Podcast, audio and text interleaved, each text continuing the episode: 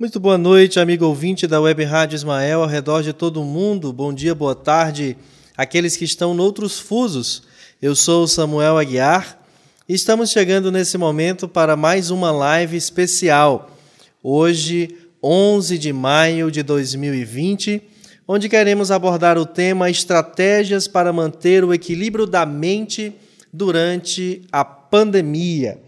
É, público e notório que muitas são as pessoas que já não aguentam mais o distanciamento social, a onda de informações que, dado instante, se contradizem, enfim, uma série de, de questões que estão abalando o ânimo, a, a alegria, que estão abalando a fé das pessoas nos responsáveis por administrarem a situação do coronavírus, enfim, é um, um, são, são multifatores. Inclusive, a, a convivência familiar tem contribuído para alguns desequilíbrios íntimos. Muitas pessoas não passavam tanto tempo em casa, não conviviam tanto com os seus, e agora estão tendo que ter esse contato e alguns não estão sabendo como lidar.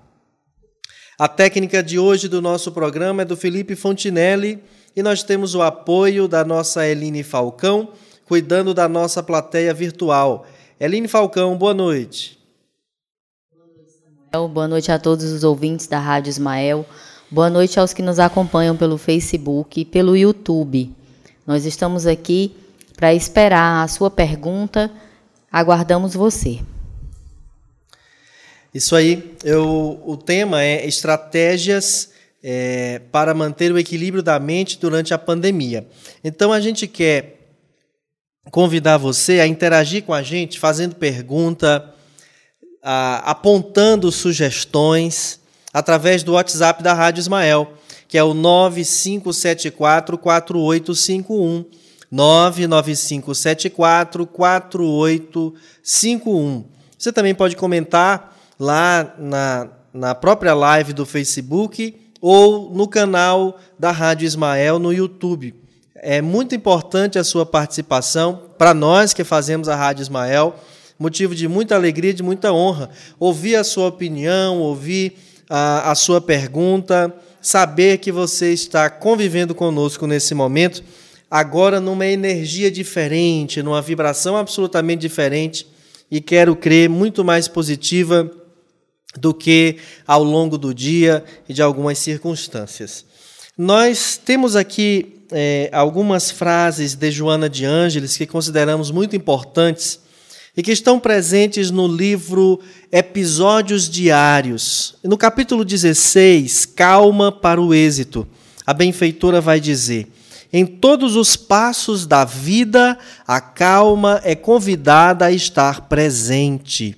Em todos os passos da vida, a calma é convidada a estar presente.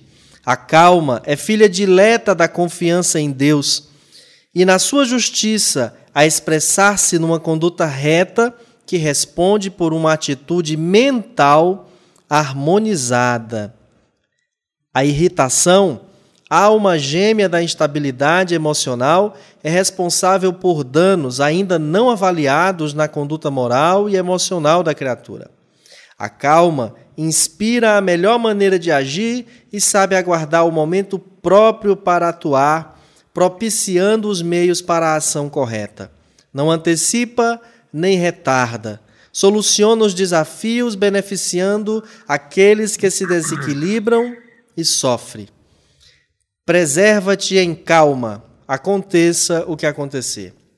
Aprendendo a agir com amor e misericórdia em favor do outro, o teu próximo, ou da circunstância aziaga, possuirás a calma inspiradora da paz e do êxito. Joana de Ângeles, em Episódios Diários.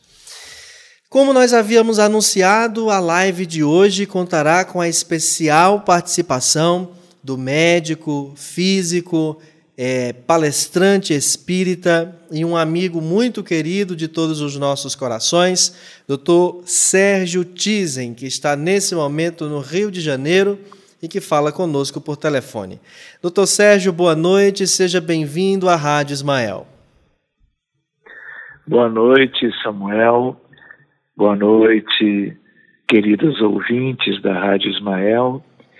Estamos juntos de novo, uma alegria podermos estar fazendo o estudo previsto para hoje. Contem comigo e que ele possa ser inspirado pelos benfeitores espirituais e proveitoso para todos. Mais uma vez, muito obrigado, Samuel. Nós que agradecemos e a gente quer é, reforçar, Sérgio, que nós temos uma plateia virtual de irmãos de diversas partes do mundo e estamos abrindo espaço para eles fazerem suas perguntas, suas interações, para que a nossa conversa aqui seja a, a, através de, vários, de várias mentes de vários irmãos. Tudo bem? Tudo ótimo, graças a Deus. Muito bom. Então, a, a gente fez essa proposta, Sérgio, de trabalharmos o tema Estratégias para o Equilíbrio Mental em Tempos de Pandemia. Na abertura do programa, eu estava dizendo que são muitas as pessoas que já não suportam mais, psicologicamente falando, as situações adversas que estão enfrentando.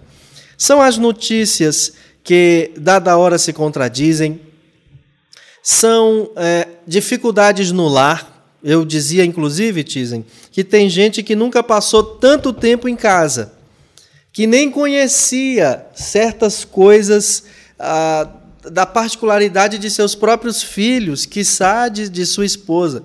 E agora está tendo que conviver com, com cenas, com situações que não se sentia preparado e está algo abalado com isso. E as relações familiares fragilizadas justamente porque não se consegue perceber que a partir dessas adversidades a gente também cresce e se melhora. Fato é que o materialismo ele ele obnubila bastante a espiritualização do ser.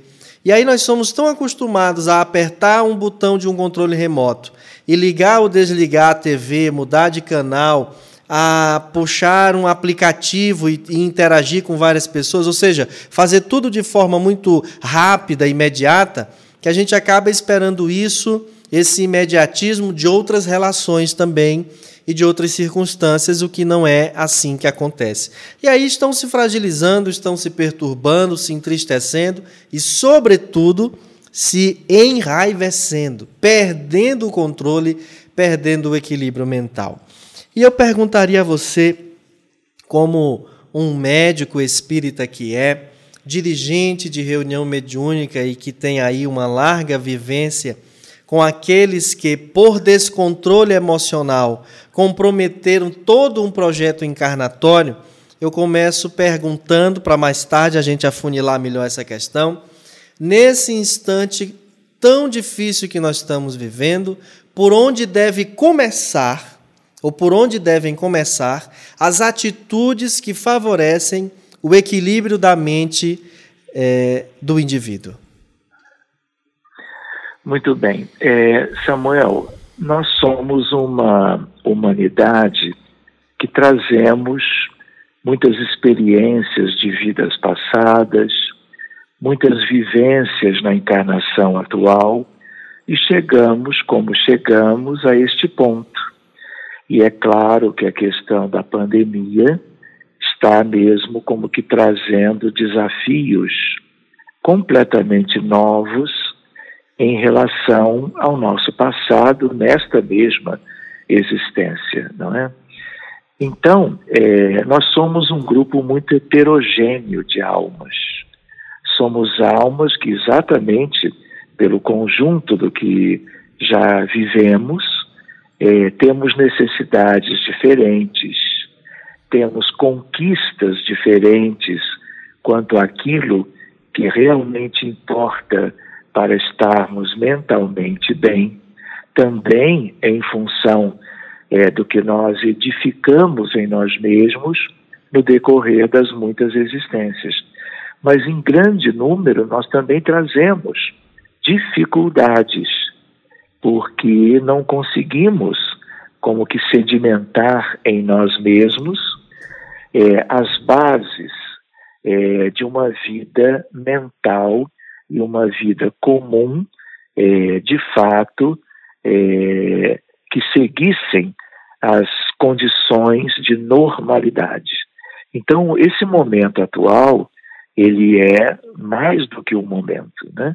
Ele é um período que pode ainda se prolongar por um tempo inavaliável hoje em dia.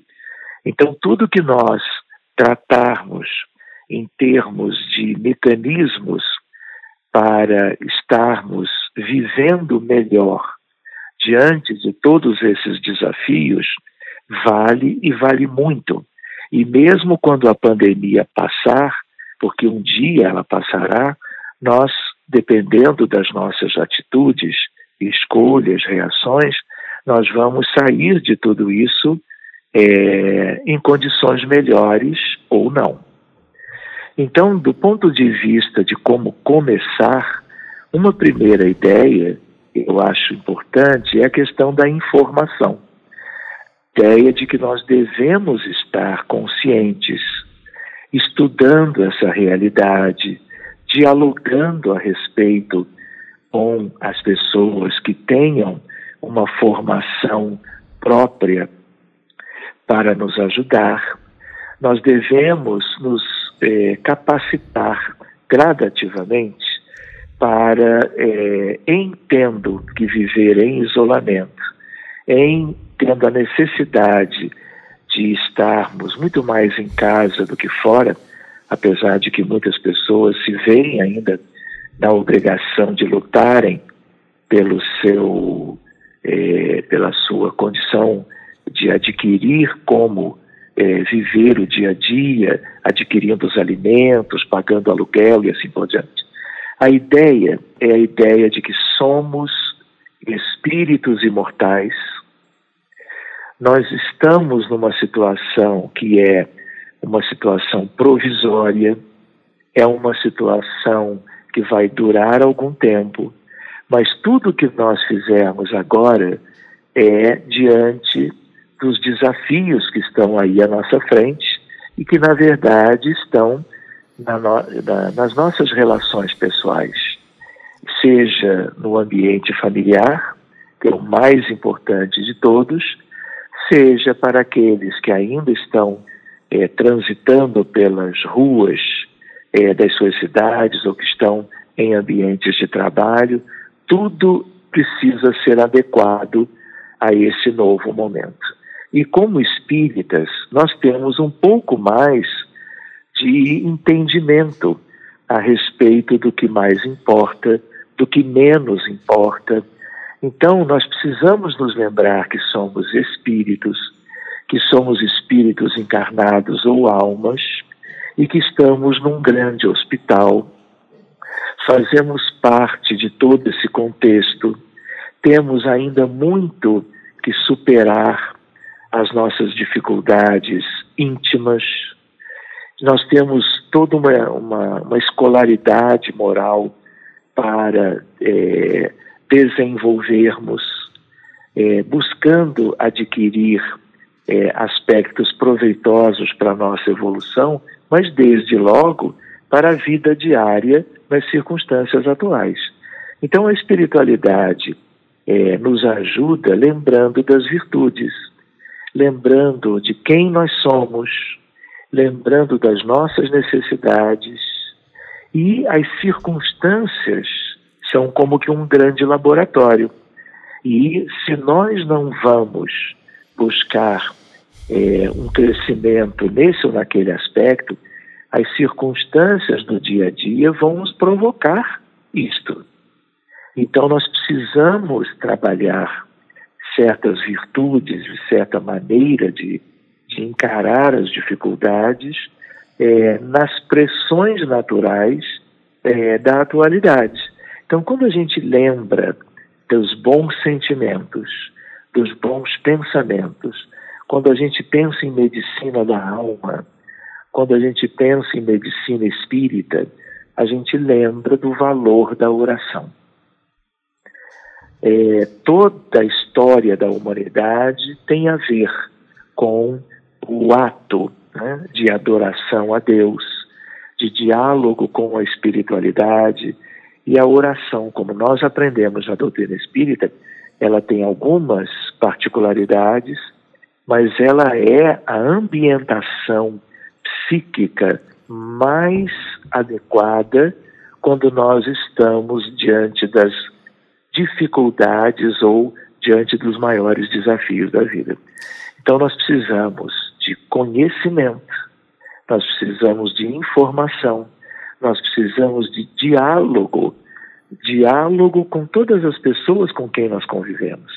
Assim como em algumas situações tem, por exemplo, havido aumento da violência doméstica, e é verdade isso nas estatísticas brasileiras, e talvez seja assim em qualquer país, nós também estamos vendo testemunhos maravilhosos de um verdadeiro encontro ou um reencontro entre as pessoas, porque nós, em função da, da atividade fora do, do lar, em função de sermos absorvidos por aqueles interesses que nos ocuparam durante os últimos anos, nós perdemos muitas coisas.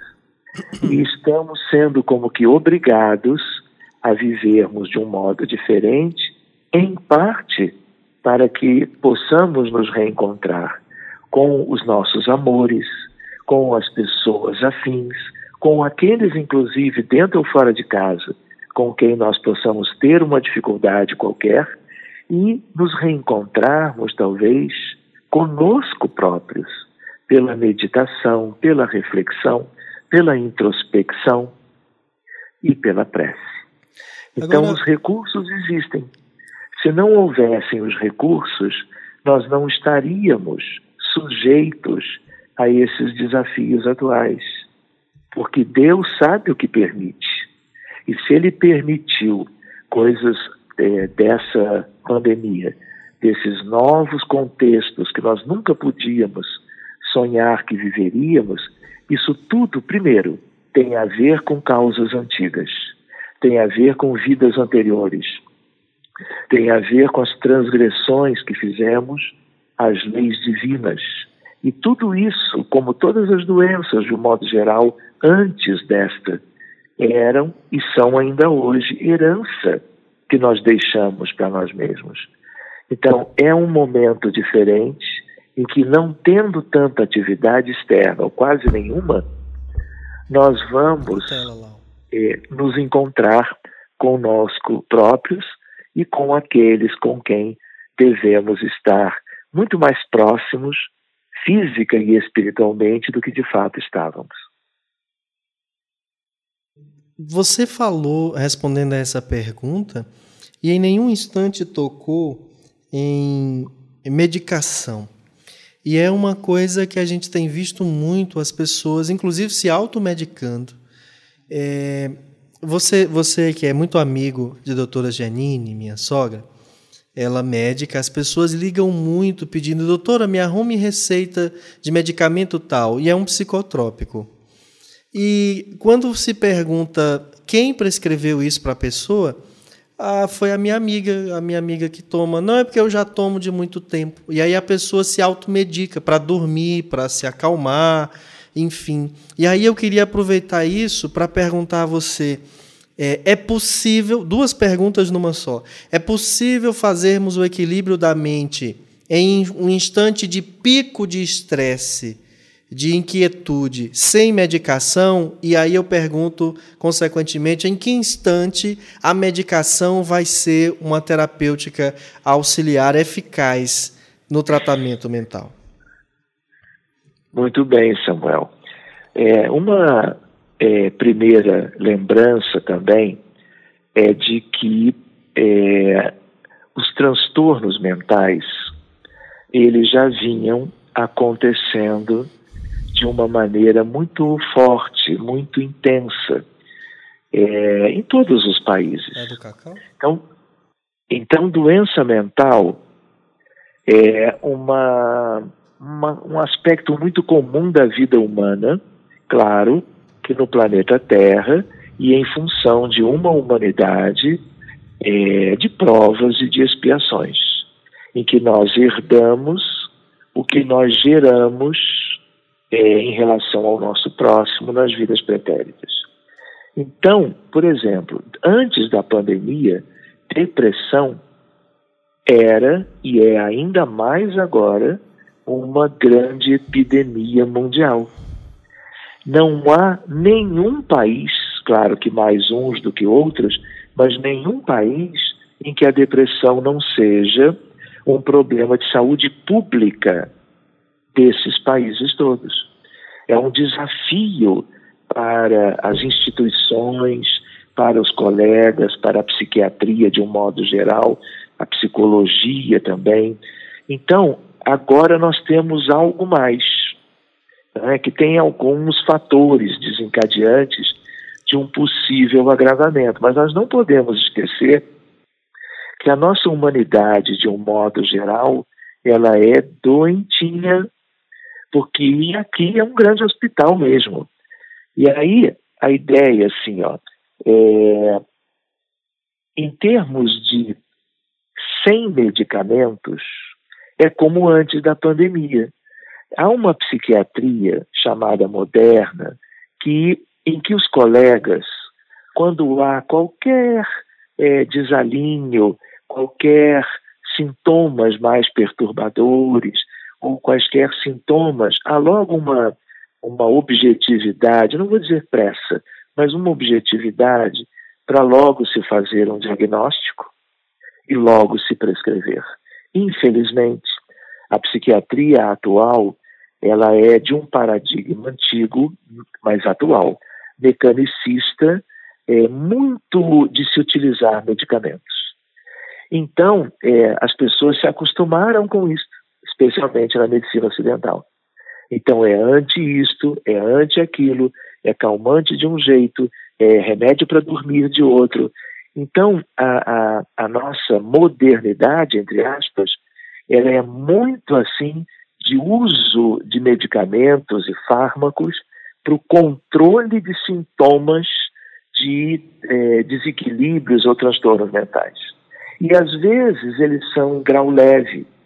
E como é uma medicina que não contempla a alma, não contempla o espírito, é sempre uma corrida para medicar. Então a dificuldade não é só dos pacientes, a dificuldade é da medicina, da ciência médica e é da psiquiatria em particular. Então eu conheço e tenho vários colegas da área que são amigos, muitos deles espíritas, e eles também medicam muito e muito além do que eu entenderia que seria o mais razoável para inúmeros casos e eles medicam que eu conheço também como médico. Então, em primeiro lugar, lembrar isso. Há uma, uma pandemia de transtornos mentais. Só para você ter uma ideia, Samuel, e os amigos também, é, além da depressão, que é, vamos dizer assim, a maior quantidade de diagnósticos de doença mental no planeta, o Brasil é o país do mundo com o maior número de diagnósticos com distúrbios ou transtornos de ansiedade. Ninguém tem tanta ansiedade como o Brasil. Isso tem uma razão de ser. Isso tem causas, como em qualquer lugar do mundo, causas pessoais, que têm a ver com o espírito imortal, e tem a ver com causas, vamos dizer assim, relacionadas ao ambiente, às circunstâncias, aos desafios das coletividades e assim por diante. Então, sem medicamentos, é, vai ser necessário que se conheça como que outros caminhos para que não se tenha que usar medicamentos. Então, o psiquiatra, para fazer isso, o psicólogo, o psicoterapeuta, o psicanalista, ele precisa conhecer muito bem o seu paciente, conhecer muito bem a sua área de trabalho, para ele é, realmente querer ajudar os seus pacientes evitando a medicação ou medicando é, minimamente e não como a gente vê com frequência um mesmo paciente tomando seis tipos de remédios remédios de ação é, psiquiátrica de ação psicoativa que a gente chama. Então há também uma dificuldade na própria área médica em questão. Mas do ponto de vista nosso, de pessoas simples, é, pensando de não se necessitar tanto de consultas psiquiátricas, os, a, a, a melhor atitude é em relação às coisas que nós podemos fazer sem é, a utilização dos medicamentos. E aí, de novo, vem a ideia de nós termos uma noção melhor de que mundo é esse, das dificuldades que somos sujeitos a experimentar, a importância de nós é, nos avaliarmos, de nós olharmos para dentro. Por que, que eu estou reagindo a, desse modo a essa ou aquela circunstância? Quem é que hoje, ao final do dia, não é, examina a própria consciência e procura é, avaliar o quanto poderia ter sido melhor se tivesse reagido de um modo diferente. Esse é um ato, uma atitude que parece dia a dia.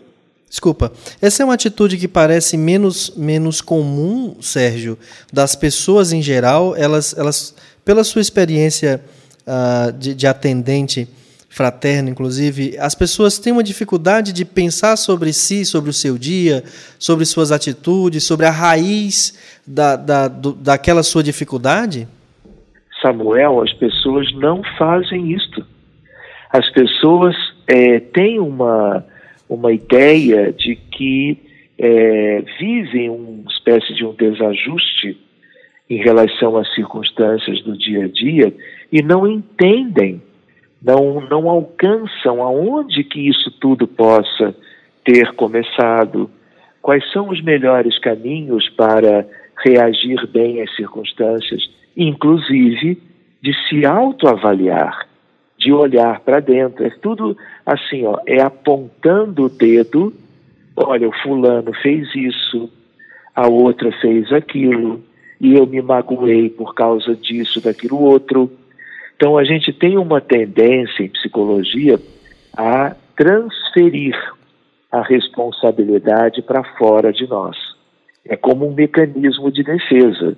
Porque quando a gente acha que foi o outro, e o espírita tem que ter um pouco mais ainda de cuidado, porque ele é capaz de dizer: ó, oh, deve estar havendo muito espírito aqui, né, me perturbando e me causando tantas dificuldades. Eu não enxergo, mas eu sei que tem, porque aí é uma outra transferência ainda mais é, complexa é, que envolve a espiritualidade. E também. que pode até ser uma atitude fanática, né? Pode, também pode. E é escapista, no sentido de que é uma defesa. É muito mais fácil eu imputar as causas das minhas dificuldades a outrem, né? porque aí eu me alivio. Mas aí o que, que acontece? É, não resolve as suas coisas, não se conhece. E a gente, sem se conhecer, primeiro, pode ser algo bem prazeroso, bem interessante, conhecer melhor a si próprio. Todos somos filhos de Deus, todos já vivemos experiências um tanto negativas, como também outras muito boas e positivas. Nós podemos examinar, então, a autoavaliação, a introspecção, é, o autoconhecimento, como se diz, só pode ser feito a partir de que a gente tenha essa iniciativa, esse interesse, essa ideia de que isso possa nos fazer muito bem. Ah, mas eu vou encontrar algo que eu não sei bem, eu vou me perceber capaz disso ou daquilo. Mas é muito melhor fazer isso agora, enquanto nós estamos reencarnados, durante esse novo projeto, na companhia de quem nos ame, por exemplo, por exemplo, crianças que nos abracem, crianças que você possa brincar no dia a dia, aproveitando que estamos mais dentro do que fora de casa. Quantas coisas boas, até à beira do fogão, até é, arriscar né, fazer uma receita nova de alguma coisa que nos dê satisfação. Quanta gente nunca quis dançar né, e pode brincar de dançar, mesmo não tendo é, como que uma vivência maior, mas fazendo coisas lúdicas, coisas que tragam algo bom. E em meio a isso, um ou outro momento de uma reflexão mais ou menos profunda. Então, possível é, mas na atualidade, Samuel, em função de tudo que vem acontecendo nos últimos tempos e uma tendência é, de não se olhar para dentro e de encontrar remédios é, psiquiátricos e psiquiatras que os prescrevam em cada esquina, nós vamos transferindo para os remédios a obrigação de, com eles, nos sentirmos melhor. Mas esse não é o caminho, porque inevitavelmente vai chegar a hora de que não vai ser razoável nem possível tentar resolver as coisas na base de comprimidos. Vai chegar a hora que o espelho de cristal puríssimo estará à nossa frente, para que nós nos conheçamos. Tanto é que quando a gente lembra das pessoas que chegaram no mundo espiritual, desencarnaram de um modo ou de outro, despertaram depois de um período de adaptação e se viram naquelas situações, olharam para si, se viram imortais ou continuando a viver em situações tão diversas, na companhia até de seus antepassados ou não, né? E se é, surpreenderam com a realidade de algo da vida após a morte, né? qual é a expressão mais conhecida, mais dita? Ah, se eu soubesse. É pois o espiritualismo, a doutrina espírita, inúmeras crenças tentam nos mostrar a importância no sentido de que nós podemos saber é, sobre tudo, sobre quem nós somos, a nossa realidade interna, a realidade da vida no além-túmulo, entende? É, é, por que, que o mundo é assim, com tantas dificuldades? Né? A ideia reencarnacionista, né? uma ideia filosófica como essa, uma lei divina relacionada à vida no planeta, de nós vivermos muitas vidas, o entrelaçamento entre o que foi vivido no passado e o que se vive no presente, o que se vive no presente e os cuidados para que o que se vai viver no futuro seja melhor do que é hoje.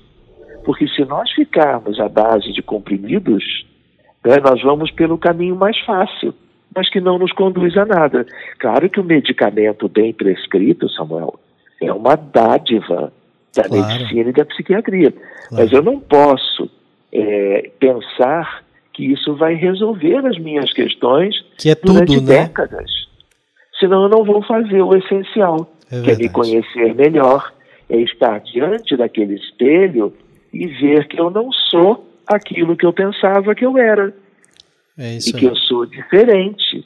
E para que eu seja melhor, eu vou me examinando um pouco a cada dia, até sem a ajuda de um terapeuta.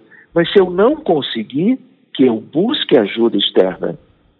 E a ajuda externa pode vir do centro espírita, pode ser de um grupo de crença, de uma igreja qualquer, onde haja toda uma atividade unindo as pessoas, fazendo as pessoas também lidarem com a religiosidade, a espiritualidade, os valores. A nossa crise fundamental é uma crise de valores. Nós somos herdeiros de milênios de materialismo. E quais são os nossos valores hoje? Olha o que, que adiantou as experiências, ou adiantaram as experiências pretéritas. Olha o que, que resultou né, em grande parte, é, dificuldades pessoais muito grandes. Então, é, nós precisamos de um verdadeiro despertar. E às vezes o despertar vem pelo constrangimento. Em italiano a gente diz per força ou per amore. ou é, é pela, pelas situações em que a gente entenda os mecanismos de Deus para realmente nos ajudar a progredir, ou então será pelo sofrimento. Como foi, por um lado, nas vidas futuras em relação às vidas anteriores em que nós causávamos o mal para os outros. Uhum. E a coisa continua. Então vem um conjunto, um conjunto de milhares de doenças. Né? Nós estamos falando de pandemia, num desafio novo para ficar em casa. Mas e o câncer? E a depressão que sempre houve? E as nossas crianças com problemas muito sérios, neurológicos, transtornos como o do espectro do autismo, um desafio imenso de entendimento, né, de buscarmos as raízes de tudo isso para que as nossas crianças fiquem melhores, tanto quanto problemas cardiovasculares, problemas renais, problemas digestivos. O que a gente mais tem é doença, porque somos uma humanidade reunida no grande hospital que é a Terra. Lá longe, quando estivermos regenerados, né, trabalhando isso tudo ao longo de muitas vidas, nós vamos olhar para pandemias, endemias, epidemias, e aí nós vamos ver tudo isso como folhas antigas do grande livro da vida. Né? Isso tudo pertencerá ao passado. Mas hoje é o nosso bem que presente. E isso tudo é convite a alguma mudança que é individual e mudando cada um de nós nas questões dos valores, nós teremos uma humanidade Muito que bom. começará lá adiante a viver a regeneração. Ótimo. Sérgio, eu quero te pedir licença um minuto para a gente ouvir da Eline o que, que a nossa plateia virtual está comentando, está perguntando. Já a gente retoma a fala com você, tá bom? Tá bem, querido.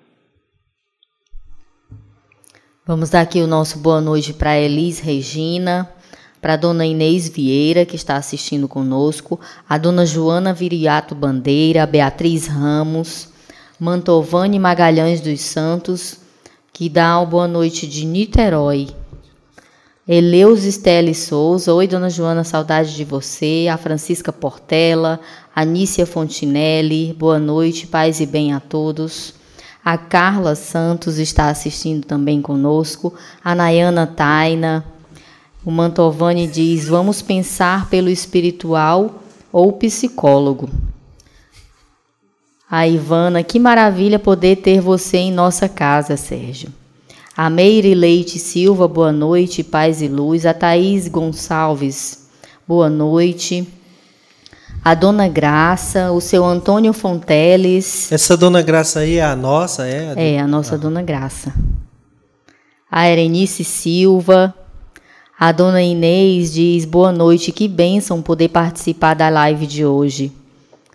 O Hermeci Augusto Pereira Júnior também está nos acompanhando. O Ayrton Alves. Alves. Sua Excelência, ex-superintendente de comunicação da Prefeitura Municipal de Parnaíba. O Jefferson Luiz, a Tassiane Machado, boa noite, Tassiane. O Walter José da Costa. E o Antônio Cacau tem uma pergunta aqui para o doutor Sérgio. A gente faz agora, Samuel? Por favor. Qual a estratégia para o tratamento mais especificamente da ansiedade? Certo. Oi, Samuel, você pode repetir a pergunta, que eu acho que o teu telefone está mais fácil de ouvir. É. Por favor. É, boa noite, Rádio Ismael. Pergunta ao Sérgio Tizen. É o Cacau que está perguntando. O Cacau está de home office e aí tendo que ficar com a Bárbara e o Davi em casa. Aí o que, que ele está perguntando? Qual a estratégia para o tratamento, mais especificamente da ansiedade? Eu não sei se o que eu falei antes tem a ver com a pergunta, mas, mas foi essa a pergunta, viu, Tizen? Tá ótimo. Então, é, Cacau, repare, é, ansiedade, dependendo da, do nível é como que uma resposta é, razoável às circunstâncias todas da vida, ou muitas delas, ainda mais agora que nós vivemos um tanto assim, como que em confinamento, em quarentena, em isolamento, e nos vendo diante de um cenário, se a gente pensar bem, completamente novo. Não é aquilo que era em alguns momentos do fim de semana, né? agora é praticamente a semana inteira. Então é como um convite, por um lado, a gente pode ver assim, é, há uma administração da vida familiar, da vida pessoal, né? é, os pais por eles próprios, o casal, os pais em relação às crianças, as crianças sem escola, as crianças estudando quando podem através do celular ou do computador. Né? Administrar isso tudo é, é um desafio, mas é perfeitamente possível. É, e a gente volta à ideia de diálogo, de entrosamento, de leitura, de buscar as coisas que sejam é, gostosas de serem experimentadas, contempladas na vida comum. Né? Agora, a, a importância é, da prece, a importância do diálogo entre as pessoas, a importância de se escolher atividades dentro de casa, por exemplo, atividade física. Atividade física é recurso para a diminuição da ansiedade. E aí, uma atividade, mesmo que seja improvisada, porque a casa da gente não tem elementos é, de uma academia, né? mas nós podemos fazer adaptações e muitas pessoas têm feito isso. Outras pessoas dançam, como eu tinha comentado antes. A gente lembra também que, além da prece, seja ela silenciosa, seja ela em comum com mais alguém dentro de casa, ou até em lives de oração, existe a meditação também. E a meditação, hoje em medicina, é uma ferramenta extraordinária. De tal maneira que meditação já existem inúmeros, milhares de trabalhos, trabalhos médicos de alto nível, com uma metodologia científica de primeira linha, independente até da própria escola de meditação, porque existem várias, orientais e ocidentais, de tal maneira que aquele que medita, ele tende a ter menos manifestações de doença. E ansiedade é um transtorno mental. Se a gente quiser ver, a gente vê como uma doença mental, em graus diferentes de pessoa para pessoa. O yoga então, também pode ser uma atividade, né, Sérgio? Oi? O yoga. Claro. Então, se a gente lembra, são coisas lá dos nossos amigos orientais, a yoga é uma ferramenta valiosa é, que é tanto terapêutica como de caráter preventivo. Então, se a gente juntar na, nos dedinhos de uma mão, a gente tem um conjuntinho aí de ferramentas, e aí cada um vai é, buscar uma que outra, dependendo de com a qual se afinize. Tem gente que pode não ter a menor vontade de dançar ou de se exercitar dentro de casa, entende? Mas medicamente todas elas são boas. Elas nos distraem, elas ocupam a nossa mente, elas permitem que nós é, tenhamos uma, uma, um momento de é, estarmos realmente conosco, seja fazendo algo de caráter físico, seja algo de caráter mental. E a prece até de caráter espiritual. Então, nós somos aqueles que temos corpo, temos perispírito e temos alma. E existem atividades aí que podem ser buscadas para, é, é, vamos dizer assim, enaltecer, privilegiar qualquer um ou mais de um desses segmentos ou estruturas que compõem a vida humana. E reparem, Hoje, meus amigos, nós temos, é, via internet, acesso a é, inúmeras modalidades de atividades interessantes. Por exemplo, você já imaginou alguém que nunca pôde fazer um curso de algo com o qual tinha uma, uma pretensão lá longe, nunca que a vida lhe oportunizou isso, Hoje ele pode, pelo seu celular ou pelo seu notebook, é, se inscrever. Existem cursos muito bons, gratuitos, que não acarretam despesas adicionais e que são acessíveis. Cursos de uma determinada área em graus diferentes, cursos básicos, um pouco adiante do básico.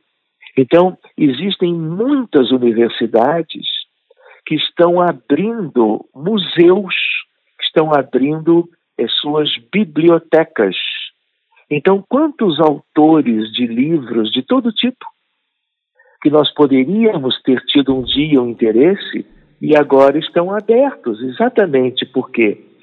Porque as bibliotecas, as universidades, as instituições de cultura no mundo inteiro sabem das nossas dificuldades e abrem isso para a gente se entreter. É. Então, por exemplo, o Museu do Louvre, o Museu do Prado na Espanha, o Louvre em Paris, é, eles abrem, você visita a Capela Sistina no Vaticano, se você quiser.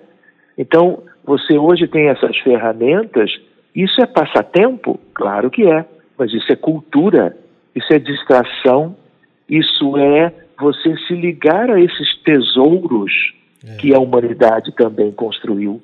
Traz conhecimento e tira um pouco de um, de um ócio improdutivo, né? Talvez até inspire isso.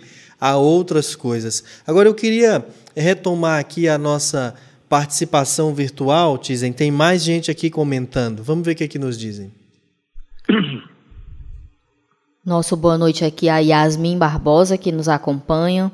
A Maria Conceição Santos, boa noite. Estou em crise muito forte de ansiedade. Agradeço a essa live.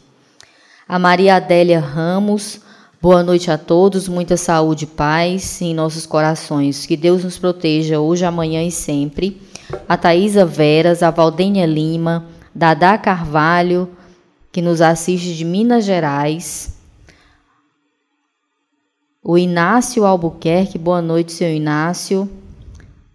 Fábio Chaves, Helena Araújo Gomes, a Maria Adélia Ramos agradece ao seu Sérgio e a todos vocês por todos os ensinamentos. Que Deus abençoe por nos ajudar a compreender o valor da vida e como enfrentar todas as dificuldades que chegam entre nós. Vamos orar para vencermos as nossas promoções. Mantovani diz, doutor, doutor Sérgio, o senhor é ame. Luiz Paulo Semedo Pereira. É muito importante ouvir palavras esclarecedoras. Da mesma forma que é importante estudar o Evangelho para que possamos entender e praticar todos os dias. O Denis Carvalho, a Laiane Carvalho, Meire Leite Silva, que maravilha de palavras, me ajuda a ajudar minha amiga. A Iolene também que nos acompanha. Fábio Valéria, o Negliton Aguiar, o Fábio Valéria diz: a ansiedade também pode ter causas espirituais. O Mendes Júnior, a Thaís Gonçalves, gratidão imensa por essa live. E eu queria transmitir que a doutora Janine está mandando um abraço para o doutor Sérgio. Muito o nosso O nosso Ricardo Mesquita também nos acompanha aqui pelo aplicativo da Rádio Ismael, a dona Rejane Fonteles. Ricardo Tuluá. O Mano e a Carla, Sérgio Tise nos traz muita paz e calma na sua fala. E graças a Deus que essa quarentena e o isolamento seja em nossas casas e não no hospital. Ai, boa. Muito bem, mano. Com você, Samuel. Manuzinho, gente boa. Ah, no YouTube, a Joyce Nascimento nos deu boa noite. Também a Rosa Cristina Ferreira Cunha, a Renata Albino, o Alfredo Calil, a Thaisa Veras também está por lá. A minha querida amiga Paraíba masculina, Rosineide Candeia de Araújo. A minha querida amiga Aldilamar Adler, lá do Maranhão. Nossa a grande irmã, a Camille Santos, também conosco, e o Hermessi Augusto Pereira Júnior. Gente boa esse Hermessi, viu? O Mendes Júnior está dizendo que sofre desse terrível transtorno de ansiedade, de ansiedade, coisa que outras pessoas também sofrem. Dizem, o pessoal continua aqui fazendo apelo para elucidações acerca da, da ansiedade. E eu queria aproveitar que estão pedindo isso para que você pudesse explicar para as pessoas. A ansiedade, ela tem causas apenas materiais ou elas também podem sofrer influências espirituais, essas causas, e provocar essa ansiedade. Por exemplo, médiums que agora que estavam te, é, é, é conseguindo equilibrar percepções mediúnicas no estudo e frequência à casa espírita e que tiveram que parar com esse estudo e tratamento espiritual e que em casa estão ali enfrentando uma série de dificuldades e percepções e eles não sabem até onde são percepções mediúnicas de entidades sofredoras que estão próximas ou se aquilo é justamente da sua crise de ansiedade. E eu queria lhe pedir que mais uma vez e, é, você pudesse tocar nesse assunto, deixando bem claro aí a diferença de uma para a outra e não só isso, é, o que fazer, né?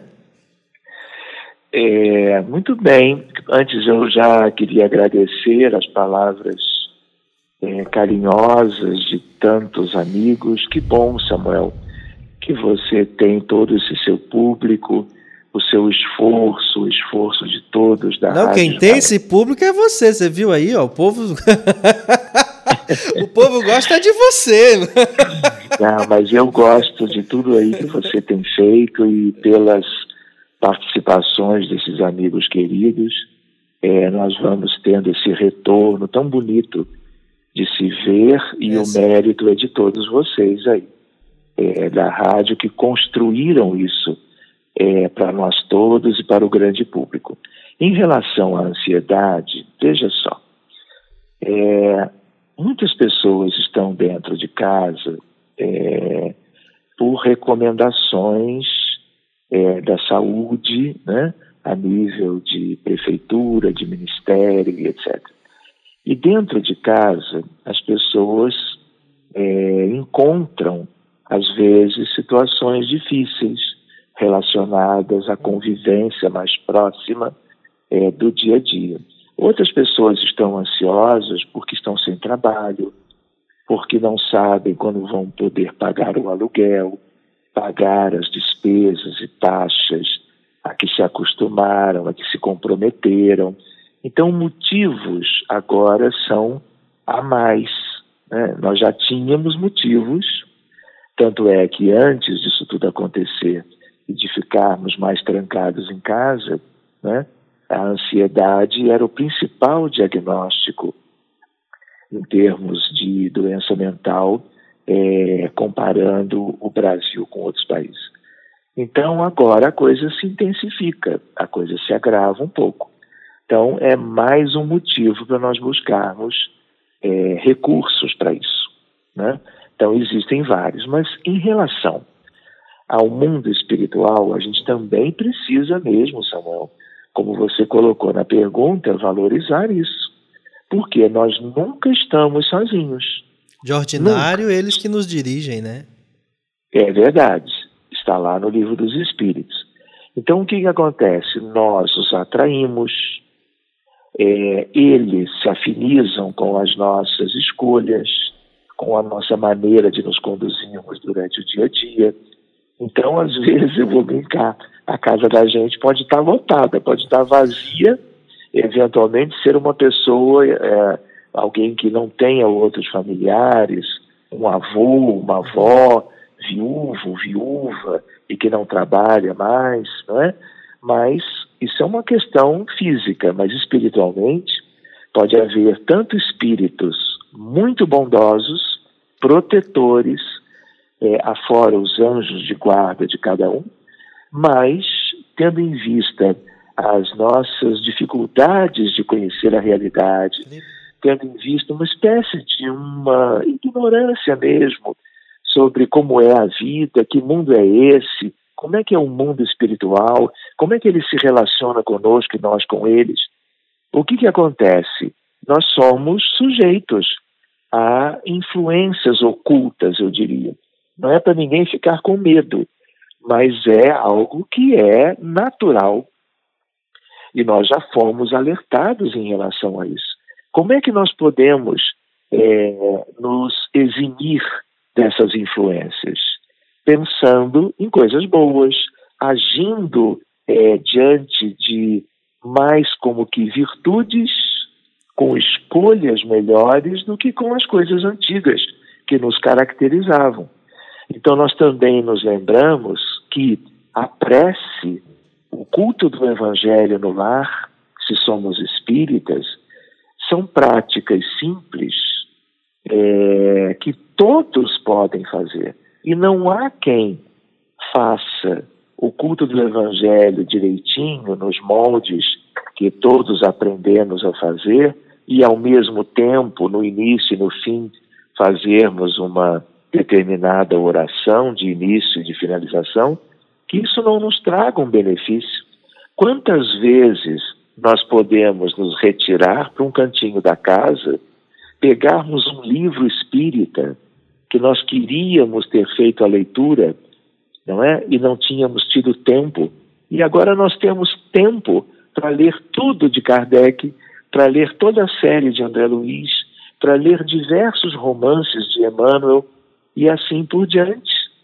Agora, se a gente se afiniza mais com programas de televisão que mostram certas coisas de agitação, né, certas coisas de violência, certas coisas de valores corrompidos ou valores distantes do Evangelho, não é querer ser, vamos dizer assim, ficar à margem da realidade, mas as novelas que nós temos na televisão, filmes os mais variados, o que, que tem nos ensinado? Tem nos mostrado um lado esquisito, que é real, é. Muitas vezes, claro, que revestido de muita fantasia ao mesmo tempo, né? muita criação, né? mas a gente lembra que nós podemos e devemos escolher bem senão nós vamos nos contaminando com as experiências negativas, mesmo que elas sejam de programas televisivos, né? É, ou de internet, ou coisa que o valha, isso é, é poluição mental. E aí nós vamos ficando filmes de guerra, filmes disso, filmes daquilo, nós vamos piorando a nossa ansiedade. Então nós temos que saber escolher. O que, que nós queremos? Nós queremos uma serenidade, nós queremos enxergar as coisas bonitas de Deus, da natureza, do próprio planeta Terra, as coisas harmoniosas, as coisas que banhem a nossa visão, se não a nossa alma, mas pelo menos a retina, a visão humana. Mas eu, para isso, eu preciso me afinizar com aquilo. Se eu me afinizo com filme de terror e novela das oito, ah, meu amigo, eu vou levar certas dificuldades. Por quê?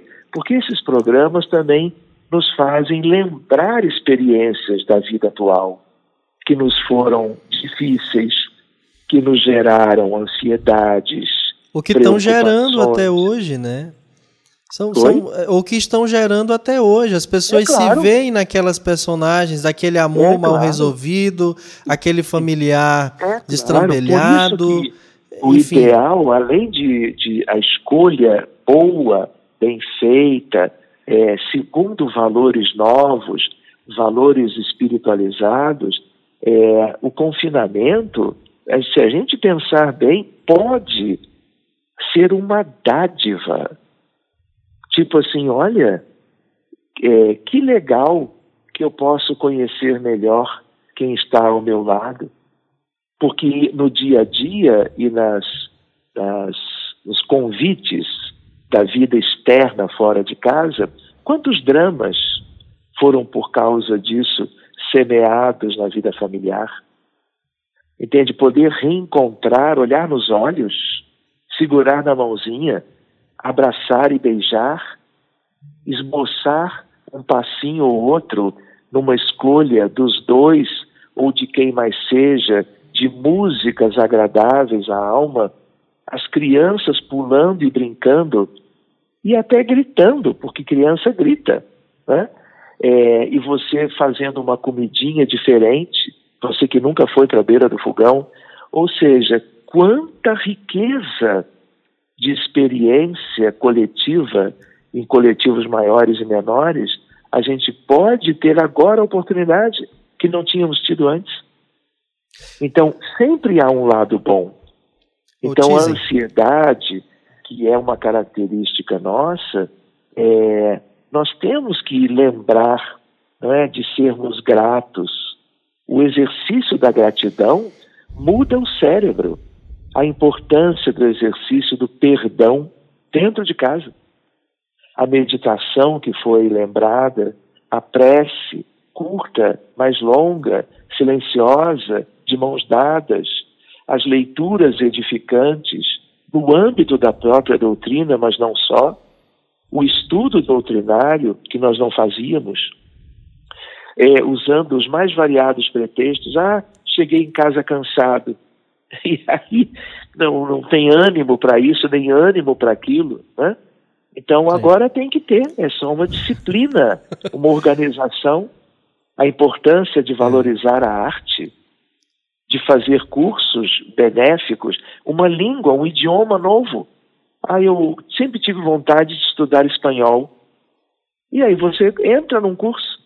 Existem cursos gratuitos, elementares, mas existem. Online. A, a ideia de exercícios, a ideia da yoga que você lembrou, e o Evangelho de Jesus. Ô, Tiza, então é... pedindo aqui para você fazer uma correlação da ansiedade com a síndrome do pânico.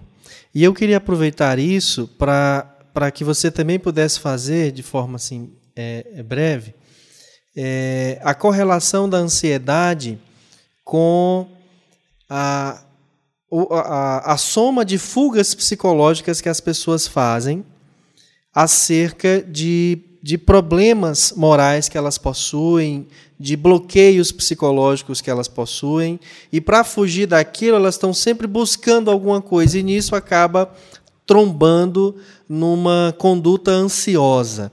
Eu queria lhe pedir para fazer essa relação, e ainda, se fosse possível, é, é, se, se, se é possível fazer nesse mesmo gancho, se é possível pessoas estarem ansiosas, serem ansiosas mas terem um comportamento diferente do padrão do que é a ansiedade e por isso não se sentirem ansiosas, mas estão.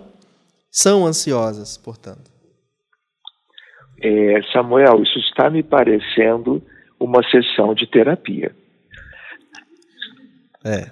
Eu falo isso, Samuel, brincando. Tem claro, 35 né? Porque... só no Facebook fazendo essa terapia com você agora. Aí tem mais é, os do é. YouTube os da rádio que são incontáveis. Ah, tem um bocado de gente fazendo sessão lá em Minas Gerais, lá em Portugal, agora te ouvindo. Muito bem. Todos muito bem-vindos. É uma alegria. É como uma família estarmos assim, é, conversando corre. sobre essas coisas, né? Tantos temas legais que são do interesse comum, né? Então, a primeira ideia, se não me falha a memória, é a relação de ansiedade com distúrbios do pânico. É. Né? É, ansiedade é uma coisa, pânico é outra. Por quê? Pânico é uma coisa, vamos dizer assim, é, em que a pessoa se descontrola. Pode dar sintomas físicos, tanto é que, determinados casos, a pessoa tem dor torácica, que lembra dor anginosa, e ela vai parar numa sala de emergência. E dependendo do, quem, do médico que vai atender, ele pode rodar eletro, ele pode ter dúvidas, pedir exames de sangue para ver se houve é, um infarto do miocárdio ou não. Então, existem pessoas que durante o pânico seja porque atravessam um túnel ou porque estão numa situação é, própria qualquer, né, tem falta de ar, tem tonteira, tem dor de cabeça. Então, no pânico, de um modo geral, há manifestações físicas. Numa ansiedade mais é, intensa pode haver também. O mais típico é também um pouco de falta de ar, mas não como no pânico. Um pouco de taquicardia, que a gente chama de palpitações. Então, sintomas físicos podem acontecer, mas pânico são crises mais graves. É uma situação é, é, psiquiátrica mais preocupante, mas muito mais difícil de tratar, de obter é, bons resultados. Mas tem uma coisa: a ansiedade em graus um pouco maiores, tanto quanto todos os doentes com pânico, têm problemas espirituais. Ninguém adoece de doença mental, de transtorno, ou até, claro, de doença clínica também, é, sozinho, porque isso vem do passado, isso vem de coisas mal resolvidas, de pendências kármicas, de questões que a gente trouxe para a vida atual. E os dramas que a gente vive no grande cenário da medicina é para nos ajudar em alguma coisa. E os espíritos fazem parte disso. De tal maneira que, ainda por cima, quem tem mediunidade pode ficar ainda mais sujeito aos sintomas relacionáveis a influências ocultas de entidades mais ou menos perversas, cobradoras ou não, de dívidas de é, vidas pretéritas. Então, cada caso, pelo médico espírita, deve ser bem avaliado. Então, é, pânico é uma coisa, ansiedade em graus variados é outra. Então, hoje, é, são é, uma infinidade de diagnósticos diferentes é, de doenças mentais ou no rol da psiquiatria. Né? É, me lembra agora, é, Samuel, a, a, o segundo item. Era a respeito da, da ansiedade com as fugas que as pessoas fazem. A questão de... das coisas mal resolvidas. Exato, é. As questões, é, é, vamos dizer assim, que ficaram é, deixadas sem resolução. Exato. Então, o que, que acontece? Todo mundo nasce criança, vai tendo as, as suas experiências infantis, na vida de dentro de casa, na vida escolar, na relação com os amiguinhos, vai crescendo, vem a adolescência, os transtornos, as dificuldades do período da adolescência, né? a questão hormonal, né? a tempestade hormonal da adolescência, as questões da vida adulta, os desafios no trabalho, é, na, na, na, escolaridade que vai adiante na vida universitária, quando é o caso, e os dramas da sociedade, porque tem gente que não tem emprego, não tem acesso a coisas básicas de, da vida do adulto, em comunidades carentes, onde há muita miséria, onde há pobreza, onde há violência. E a violência é outra questão importante para se examinar, porque ela é geradora e causadora de ansiedade. De tal maneira que as respostas às circunstâncias, às vezes tão penosas do dia a dia das pessoas, é o transtorno, seja ele de ansiedade, seja ele de alcoolismo, por, por exemplo, que é outra questão gravíssima no mundo inteiro. O uso abusivo de substâncias químicas né, a dependência de drogas lícitas, como álcool e tabaco, e de drogas ilícitas, como tantas. E que agora na pandemia também aumentou, porque as é, pessoas querem, querem curtir então, assim, as lives bebendo. Aumentou depressão, aumentou o uso aparentemente é, social do álcool, mas cada vez mais chegam até para mim né, pedidos de ajuda porque a pessoa está pedindo para o familiar comprar lá fora no mercado, porque ela não pode sair de casa, porque ela já é da, do grupo de risco, por ter mais de 60 anos de idade. E aí o que, que acontece? Ela fica insistindo para o familiar ir comprar vinho, ir comprar isso ou aquilo, porque quer beber, beber, beber. E aí o que, que acontece? Insistindo nesse caminho, daqui a pouco ela passa a ser uma dependente química. E aí o problema é muito mais sério. Então, Samuel, eu penso assim, esse é um tema que a gente pode desdobrar num outro encontro, aproveitando essas questões que os amigos estão trazendo, discutindo outros aspectos, mesmo que seja no mês que vem, ou pós-pandemia, né? É. é apenas essa da gente. Isso mais adiante. É verdade. Agora, é, o próximo a gente vai fazer com vídeo, viu, Tizen? Para o pessoal te ver também, matar a saudade um pouquinho de você, principalmente Oi, os que Samuel, tiveram aqui. a chance de lhe conhecer aqui, aqui em Parnaíba. Olha, nós tivemos um problema com, de sinal com o Sérgio Tizen. Vou pedir aqui para a produção é ver é, o que, que pode ter acontecido e a gente vai tentar voltar a falar com ele. Enquanto isso, eu quero ler aqui, ó, porque a Rosineide Candeia disse assim para a gente no YouTube: depois de todos os conhecimentos aqui passados por esse grande mestre Sérgio Tizen, certamente sairemos mais fortalecidos para nos autoajudarmos nesse momento de pandemia.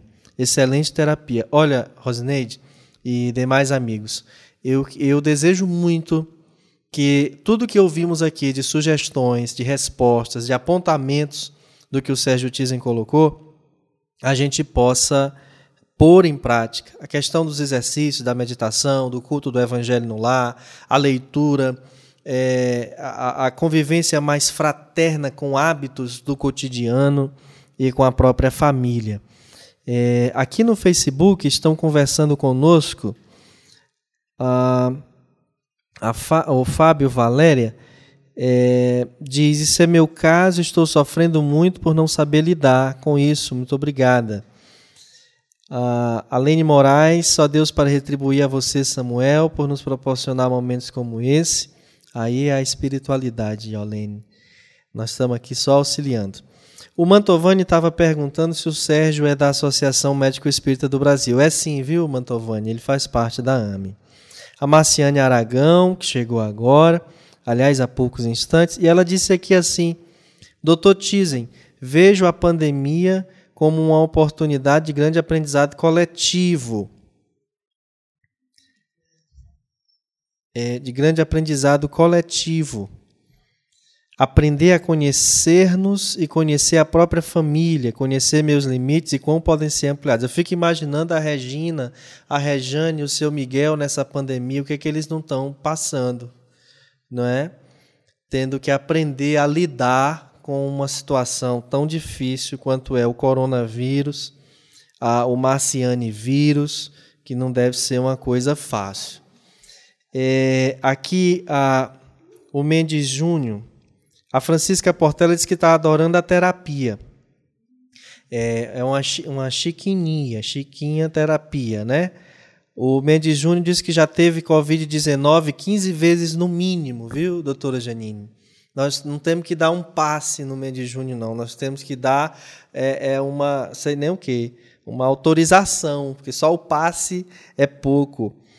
Que explicação maravilhosa! Exatamente assim, depois que me descobri espírita, que comecei a sentir sintomas de ansiedade. A Marciane diz ainda: Eu sempre uso o seguinte raciocínio: nem toda enfermidade é espiritual, mas todas começam no espiritual. A Maria Conceição concorda, diz que é exatamente isso. O Mendes Júnior diz que não vejo como separar mente, corpo, mente e espírito, somos um todo, tudo está relacionado. A Bárbara Ellen está perguntando se podemos fazer essa terapia toda semana. A Bárbara Ellen é a esposa do Cacau, que fez a pergunta sobre ansiedade. Marciane, você que está ouvindo aí, veja o que, que, pode fazer por esse casal. É, a Vera Lúcia Rosada, ela está em Umuarama, no Paraná. Olha onde o Sérgio Tizen tem tem fãs, viu? Nesse Brasil todo. Ele está de volta? Tô. Sérgio, ah, seja bem-vindo de volta. É, você tinha feito uma proposta de nós fazermos uma oração. E o povo aqui está tudo de orelha em pé. Antes da gente fazer a oração, se não for pedir demais de você, eu queria fazer só mais uma pergunta. Pode? Olha, eu só queria dizer que eu fiquei falando aqui Falei mais meia hora. e até eu tinha pro... porque eu vi que já passou 10 horas, ah. se vocês registraram esse comentário, mas diante de todas essas questões e da importância do tema, eu me coloquei à disposição para, quando fosse possível, é, mês que vem, pós-pandemia, quando ficasse interessante, nós pudéssemos seguir conversando sobre essas coisas, é, porque elas ainda podem ser úteis para nós, né? fica Sim. como uma sugestão. E eu terminei naquela altura o meu comentário desse modo. É. Mas vamos à próxima pergunta. Só que Estou o pessoal está discordando aqui da sua sugestão. Porque ah. eles, eh, como estamos falando de ansiedade e a sua plateia é ansiosa, e você fala de mês que vem, eles estão com medo de não sobreviver a pandemia até chegar o dia dessa próxima live. Mas a, a, a próxima e última pergunta, que eu sei que a sua família está aí esperando você, é, é, dizem, é assim: é, diante de quadros agravados é, é, de ansiedade, nesse momento, então tem gente aqui nos ouvindo que está em pleno surto de ansiedade, em pleno, em pleno pico da, da ansiedade. Claro. Não é? Claro. é uhum a pessoa já está na necessidade da medicação, ela ela está sem realizar algumas atividades do lar, porque ela está não só ansiosa, mas ela está angustiada, se deprimindo, se perturbando com aquilo. Para que ela encontre uma força dentro de si e consiga sair desse estado em que se encontra, porque se ela não fizer algum esforço, ela não vai sair. O remédio vai fazê-la dormir, mas não vai fazê-la enfrentar, vai fazê-la sorrir, mas não vai fazê-la levantar.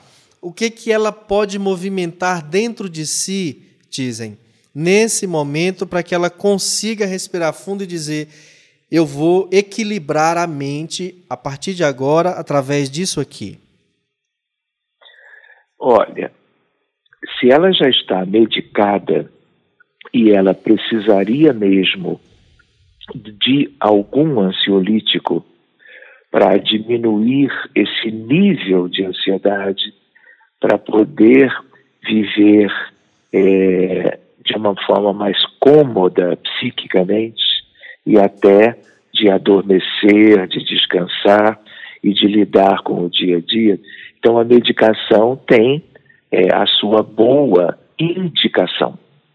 Mas a gente também não pode acreditar que a medicação seja tudo. É como está na pergunta. A par da medicação, é? o que, que se pode fazer? Nós tínhamos conversado sobre aquele conjuntinho Sim. de recursos possíveis. Então, uma ideia que eu acho que tem a ver com tudo isso é a valorização dela, da própria pessoa, em relação é, a quem ela é. Entende? Na medida em que ela se vê como uma filha de Deus, integrando a vida na Terra, né, com toda uma belíssima perspectiva de progredir, de ser feliz, de realizar pelo menos boa parte dos seus sonhos, né? É, e ela tem elementos para buscar. Então existe autoestima, autoconsideração, entende? É, não algo que seja excessivo, né? Porque aí já também acarreta dificuldades, mas que ela é, se revista de perspectivas de esperança, de autorrealização, de é, poder é, continuar a cada dia é, fazendo o melhor para si e para sua família, não é? se é, realizando dessa forma, sem grandes sonhos, mas é, vivenciando algo que já lhe seja favorável, é, como que se abastecendo de bons sentimentos, de um equilíbrio mental que é, seja algo que vá como que crescendo um pouquinho a cada dia, né? algo que, que ela busque dentro dela própria, que ela busque pela prece, a partir do seu anjo de guarda, dos espíritos amigos. Entende? É uma, é uma luta, entende? É um esforço que tem que ser feito. E a cultura, o entendimento, a, a ideia de quem nós somos, para nós mesmos, para nos favorecermos com isto, é algo que pode ser muito proveitoso. Então, é, existem caminhos diferentes. A pessoa também pode é, escolher um e depois, se ele não foi tão útil, buscar um outro. As opções são várias. Mas o recolhimento, o silêncio interior, não é? a conversa com Deus, a confiança em Deus, no sentido de deixar-se guiar pelas mãos divinas e pelas mãos da espiritualidade superior, a importância de se ver numa situação transitória de sofrimento. Sofrimento não é para sempre. Pandemia não vai durar para sempre. Infelizmente, vai durar muito. Muito mais do que a gente imaginava. Uhum. Então, tudo que a gente puder é, trabalhar de bom, de construção, é, com coisas e ferramentas úteis para nós dentro daquele conjuntinho, tudo vai contar, tudo vai ser bom. Eu acho que a coisa do, do, como alimenta a mente, Tizen, que você se referiu muito bem há pouco, parece-me ser a, o ponto-chave, porque a pessoa diz assim: Eu estou muito ansiosa, eu não consigo melhorar, alguém faça uma prece por mim. Faz a prece, a própria pessoa lê ali um texto do evangelho e tal, mas não consegue se acalmar. Mas aí depois ela vai para aquele filme, vai para a novela, vai para a rede social, vai para o site, vai... ou seja, ela é. fica enchendo a sua mente, os seus pensamentos de coisas densas, pesadas. Ela Samuel, vai assistir. De, de um é... modo geral, Sim. os nossos hábitos não são salutares. Nós estamos há muito tempo com hábitos questionáveis. Então, talvez exatamente nós tenhamos que refletir um pouco sobre isso também. O que que nós queremos? Do que que nós queremos alimentar o nosso espírito? Porque o que que é a vida futura? Não é a mesma coisa do que tem aqui. Não é? E quantos erros, equívocos construíram a vida moderna de hoje? Então, é isso que nós queremos?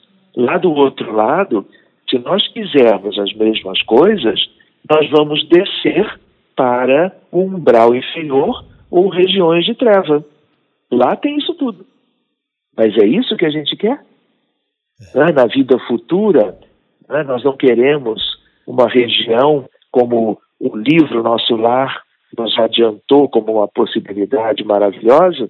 Como é que a gente vai para o nosso lar vendo novela? Não vai limpando um pouquinho, né? E voltando àquela questão, qual tem sido o nosso alimento espiritual? Entende? Alimento material é importante também, tem claro. a ver com a saúde física. Mas e o alimento moral? Isso tem a ver com valores, tem a ver com construção. Que homem, que pessoa nós estamos construindo? É, é verdade. Eu só queria lembrar Cresceu mil por cento. Ah, então, o que, que acontece?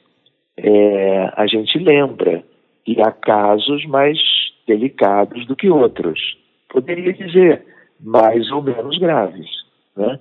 Então, é, inúmeros colegas é, clínicos é, se colocam à disposição para ajudar em casos onde pareça que a ajuda médica seja um bom caminho. Né? E eu vou oferecer, vou dizer, olha, se alguém eventualmente quiser conversar a respeito, podendo a gente abordar com mais detalhe, né, eu me coloco, claro, que também à disposição, ao menos como um ombro amigo. Ótimo. Eu quero agradecer a você, Tizen. É, antes de a gente fazer a prece que você propôs, tem só um comentário de uma ouvinte. Eline, por favor, o que, que nos diz aí a dona Inês Vieira? Inês Vieira, dizem, ela é mestre em yoga. Ela nos diz: a título de complementação da, da citação de vários tipos de meditação e mais a reprogramação emocional, Existem livros em PDF e aulas online na Universidade de Yoga e é gratuito. Aos interessados é só acessar www.uniyoga.org.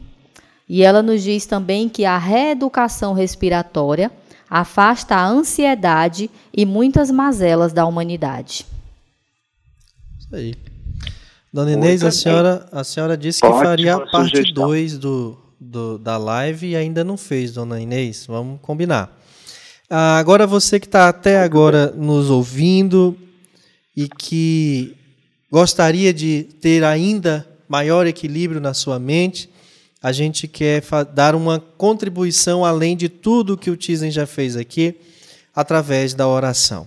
Então, meu amigo Tizen, está com você a palavra para esse momento de prece, a fim de que a gente consiga perceber todas essas emanações positivas que nos rodeiam também. Muito bem. Então, meus amigos, vamos nos preparando, nos colocando comodamente, onde seja o melhor para nós dentro de casa. Vamos aos pouquinhos, como irmãos, como amigos, silenciando as nossas mentes e vamos buscando a figura sublime de Jesus, lembrando da sua estada entre nós na terra há dois mil anos, quando ele, com roupas bem simples, percorria os caminhos empoeirados da Galileia, da Judéia, do Tiberíades e de Cafarnaum. Que possamos, nestes minutinhos de oração em coletivo, fazermos de conta que seja que estamos caminhando buscando o encontro com o divino amigo, com o pastor de todas as ovelhas, com o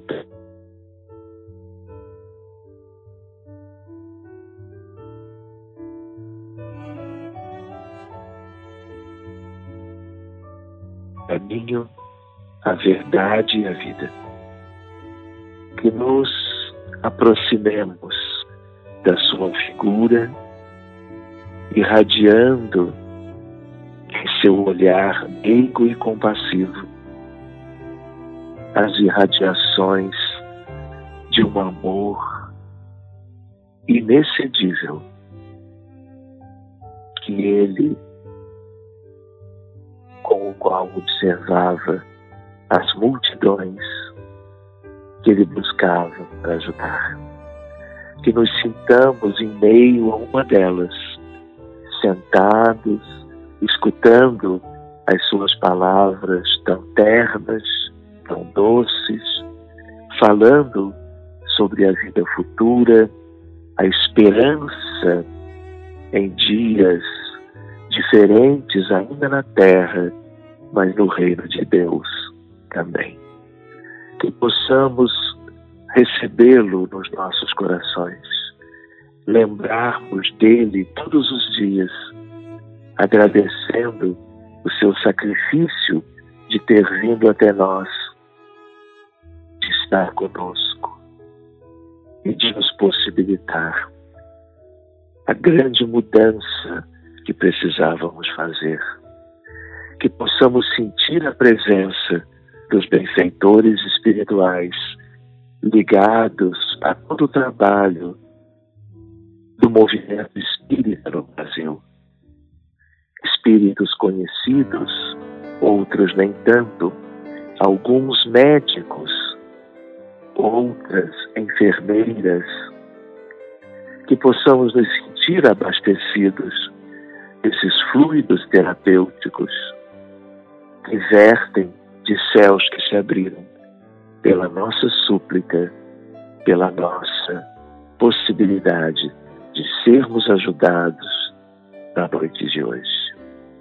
Muito obrigado, amigos espirituais, pela oportunidade do estudo e da prece. Que possamos nos ver de mãos dadas, caminhando juntos por esses caminhos que, de certo, nos levarão a dias melhores, a vivências felizes, logo ali no porvir que se avizinha. Muito obrigado a todos e que assim seja. Que assim seja. Dr. Tizen, muito obrigado pela sua participação na nossa live especial de hoje. Que Deus retribua grandemente todo esse bem que você nos proporcionou a todos. Muito obrigado, querido. Um abraço em todos da rádio. Um abraço para o Caridade e Fé, os amigos queridos e os nossos ouvintes, que possamos nos encontrar mais adiante. Forte Obrigado. abraço para todos. Forte abraço, meu amigo. Muita paz. Aí, amigos, estamos chegando ao final. Antes, Eline, ainda temos mais alguns alôs para dar é, para a turma que interagiu com a gente Só gratidão, Samuel. As pessoas estão só agradecendo que assim seja. Concorda plenamente com o Dr. Sérgio. Saudades de todo mundo. Boa noite a todos, muita luz neste momento. Nós gostaríamos aqui de agradecer a participação de cada um e que Jesus possa abençoar a cada um de vocês. Samuel. Muito bom. Muito obrigado a todos que nos acompanharam, que ouviram. A gente volta amanhã para. Ah, Eline, estão pedindo para repetir o site do Yoga, o Walter José da Costa. Repete aí, por favor. Oh. www.uniyoga.org Uni. Uniyoga.org Ótimo. Yoga com Y aí no site? Y-O-G-A. Muito bem. Então a gente estava dizendo aqui que volta amanhã, né, Felipe? Amanhã com o nosso querido Vinícius Lousada, lá do Rio Grande do Sul, lá de Porto Alegre. Amanhã nós vamos falar sobre política. Amanhã nós vamos ter que conversar aqui sobre o pensamento espírita cristão acerca de tudo o que está acontecendo no mundo, especialmente no nosso Brasil, no que tange essas polarizações de ódio que nós estamos assistindo. Nós temos que ter um posicionamento, e esse posicionamento é o do Evangelho. Vamos ver quais são as recomendações de Allan Kardec no texto sobre é, trabalho, solidariedade e tolerância que o codificador escreveu. Convido você para participar com a gente amanhã se Deus assim nos permitir. Muito obrigado a todos, forte abraço. Eline Falcão, obrigado pela sua condução aí junto à plateia virtual. Obrigado, Felipe, na técnica. Obrigado a vocês que têm apoiado esse trabalho. Muito boa noite, que Jesus lhe abençoe, lhe proteja você, a sua família, a sua casa, os seus amigos. Que Jesus proteja e abençoe esse nosso planeta tão querido. Muita paz. A gente fica por aqui prometendo retornar amanhã às 20 horas com o Vinícius Lousada. Até lá. Boa noite.